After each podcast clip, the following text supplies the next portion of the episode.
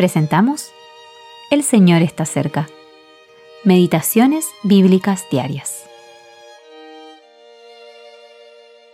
Meditación para el día 3 de noviembre de 2023.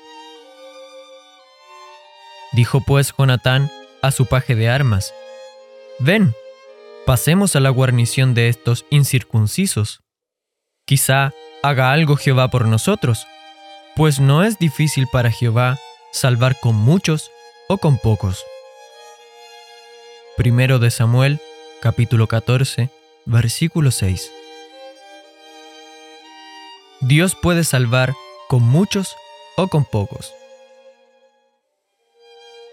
A menudo he admirado el audaz acto de fe de Jonatán cuando él solo, con la ayuda de su paje de armas, atacó una guarnición de los filisteos.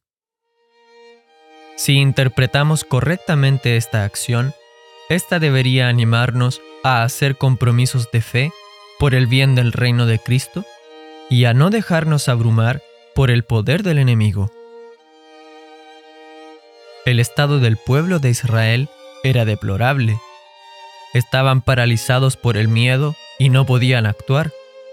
Su rey, Saúl, no tenía fe y las personas que lo seguían temblaban. Saúl estaba a punto de ser rechazado por Dios a causa de su desobediencia.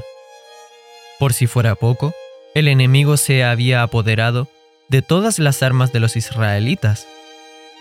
Primero de Samuel, capítulo 13, versículo 6 al 7, versículo 13, 19 al 22.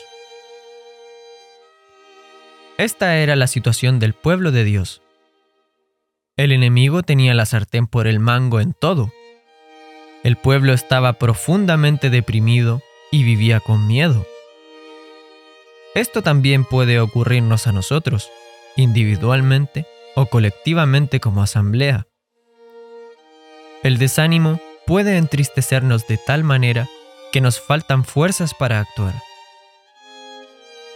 Sin embargo, vemos en Jonatán el instinto de la fe en acción. Tomó la colina con la plena convicción de que Dios estaba con él, de que la batalla le pertenece al Señor, quien puede salvar con muchos o con pocos. La fe siempre tiene estas características.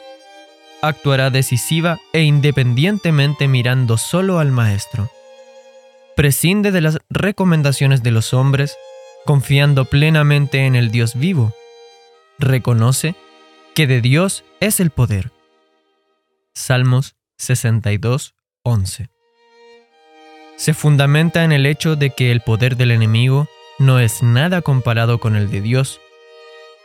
A menudo actúa de forma poco convencional, liberándose de la tradición, apartándose de lo que siempre se ha hecho así. De esta forma, no teme ni al enemigo ni a la tradición de la religión carnal. ¿Es usted un Jonatán?